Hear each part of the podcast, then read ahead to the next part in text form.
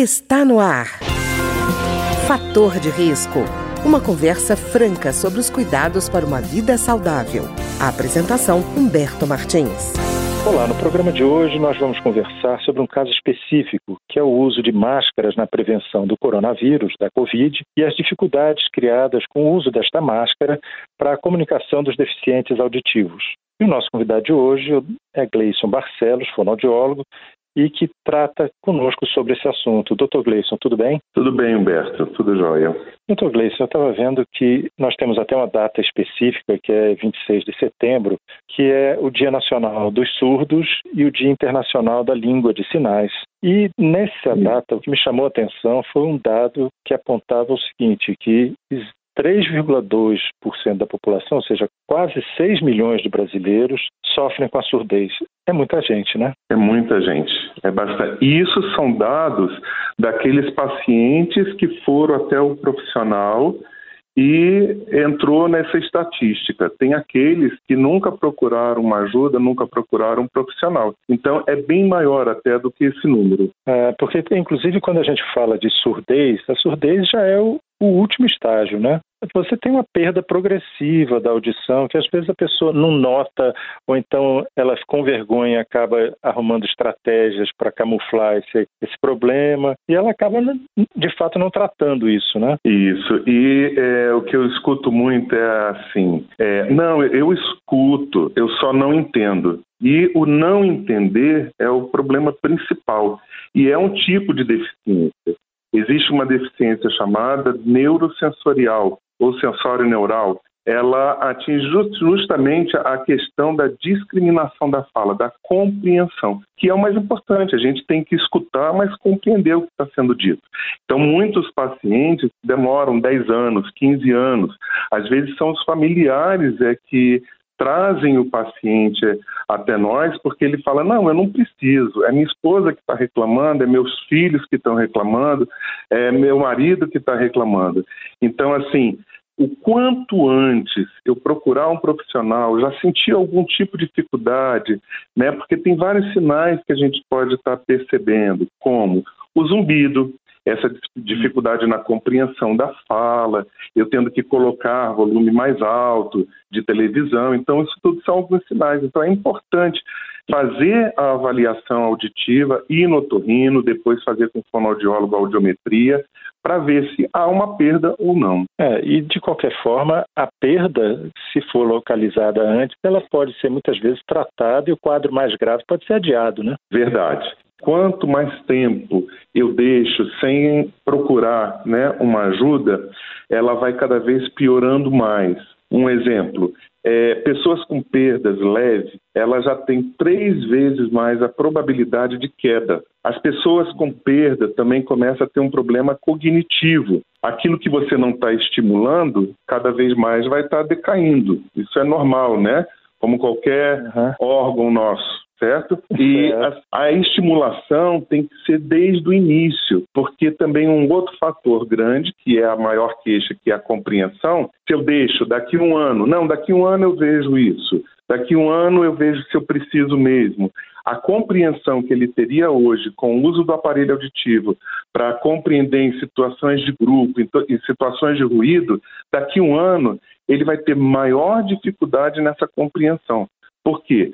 porque não está sendo estimulado áreas responsáveis por cada fonema nosso, por cada som da nossa fala. Então, quanto mais rápido o paciente procurar um profissional, quanto mais rápido ele fizer esses exames para ver se realmente ele tem a perda, melhor para a resposta com o uso de aparelho. E com relação à perda cognitiva, doutor Gleison, eu imagino também a pessoa, na medida que ela vai tendo dificuldade de escutar, ela começa a se isolar do mundo, né?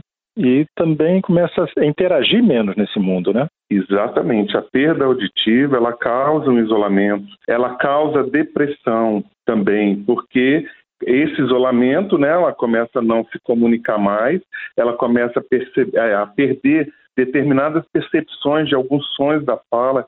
A comunicação a gente vive em grupo, né? Então a pessoa é. tem casos de depressão, depois que a pessoa coloca o aparelho auditivo, acabou. é outra vida. Hoje mesmo eu tive uma paciente que ela falou: é namoro, é, é amor à primeira vista. Depois que eu fiquei com o aparelho auditivo, é, é outra vida que eu tenho. Quer dizer, não tem motivo para ter vergonha do aparelho auditivo, né? Porque também ele já mudou muito, né? Ele já Sim, não é mais aquela coisa gigantesca que tinha antes, ele já é bem mais discreto, né? Sim, os aparelhos são bem discretos, né? E não tem que ter vergonha. A vergonha é você me perguntar uma coisa e eu ficar o quê? Uhum. Hein? Hã?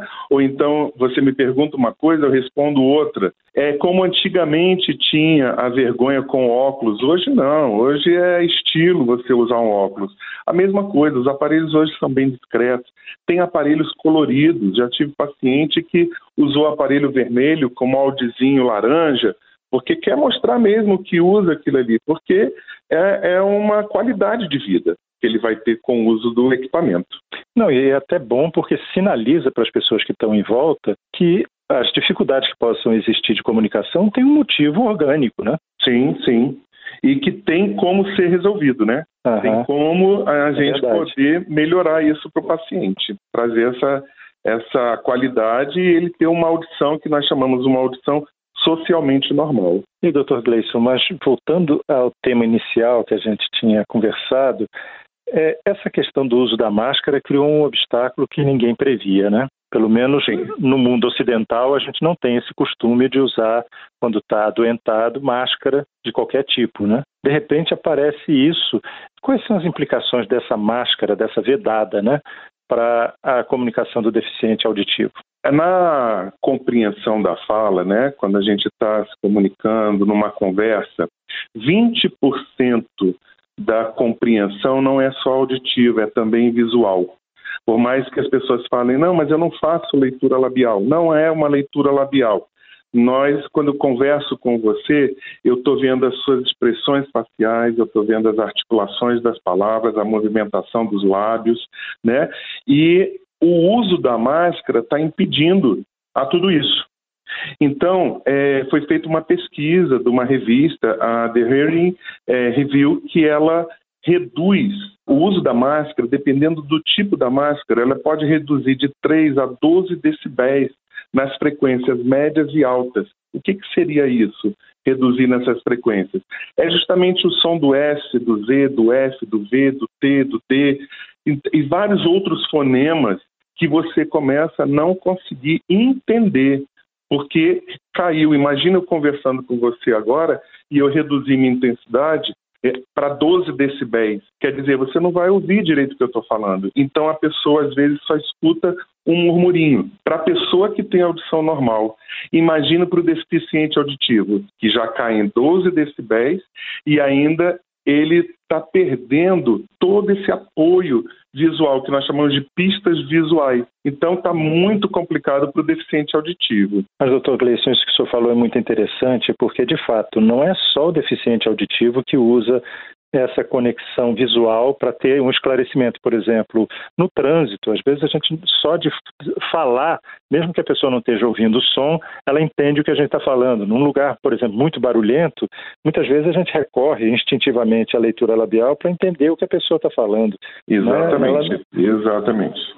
E como é que fica a, a situação quando, no caso, as pessoas, além de ter que enfrentar desinformação sobre a deficiência auditiva, ainda tem que enfrentar a dificuldade de explicar para a necessidade de uma máscara transparente. Que eu vi muitos casos, ouvi falar de muitos casos de deficientes auditivos que chegaram no comércio e foram impedidos, por exemplo, de entrar numa loja porque estavam com a máscara transparente, que para ele não é uma modinha, para ele é uma necessidade, né? É uma necessidade. Então, o que que acontece? No meio dessa pandemia, né, todos nós tivemos que é, reinventar em todas as áreas. Na nossa área, o que que aconteceu? A máscara, nós tentamos uma máscara transparente na parte dos lábios. Essa máscara na parte dos lábios, ela não é efetiva. Por quê? Pelo própria saliva vai acumulando ali o uhum. calor, né? Da, da quando a gente está falando, o aquecimento, ele começa a ficar embaçado. E aí foram vistas outras possibilidades de máscaras.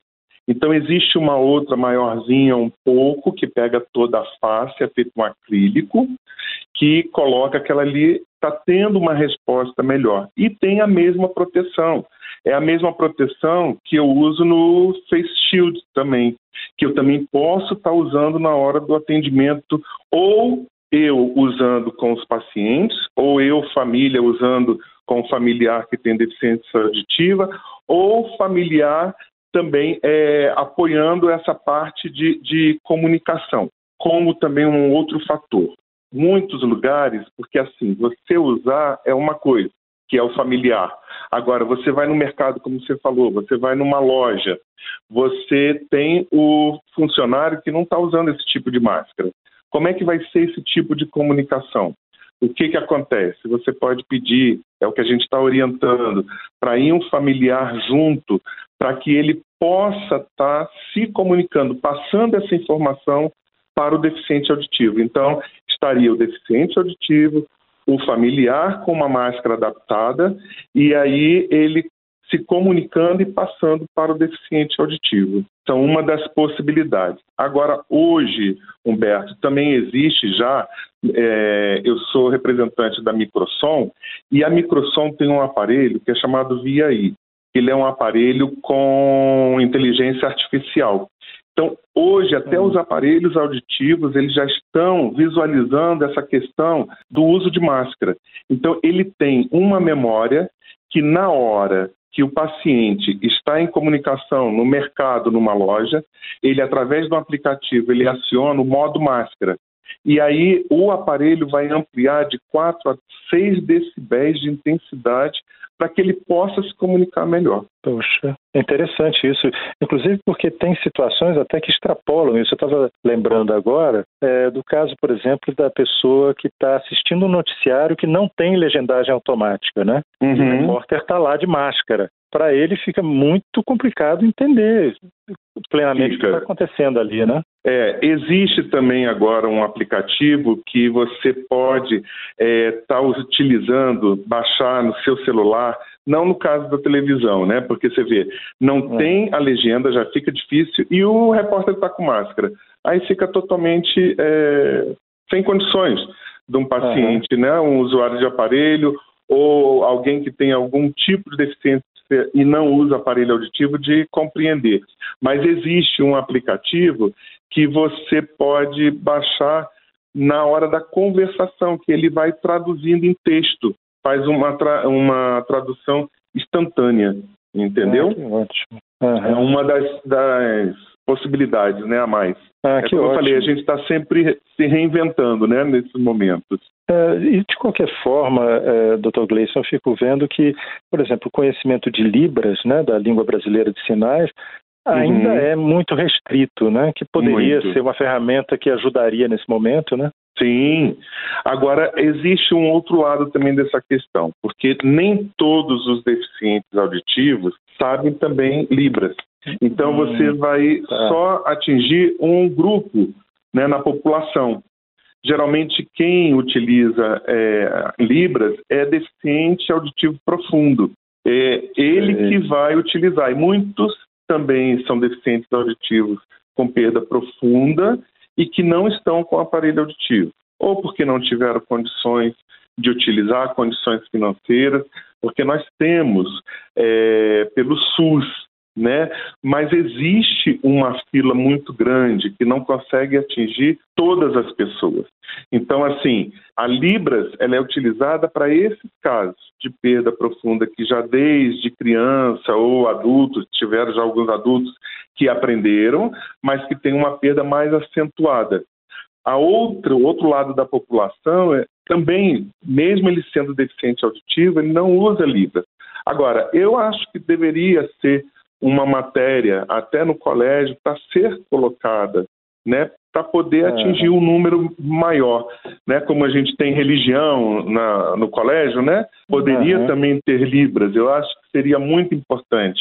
E para tornar isso natural desde pequeno, né, é, não só a linguagem, mas a aceitação do outro como uma pessoa diferente, né?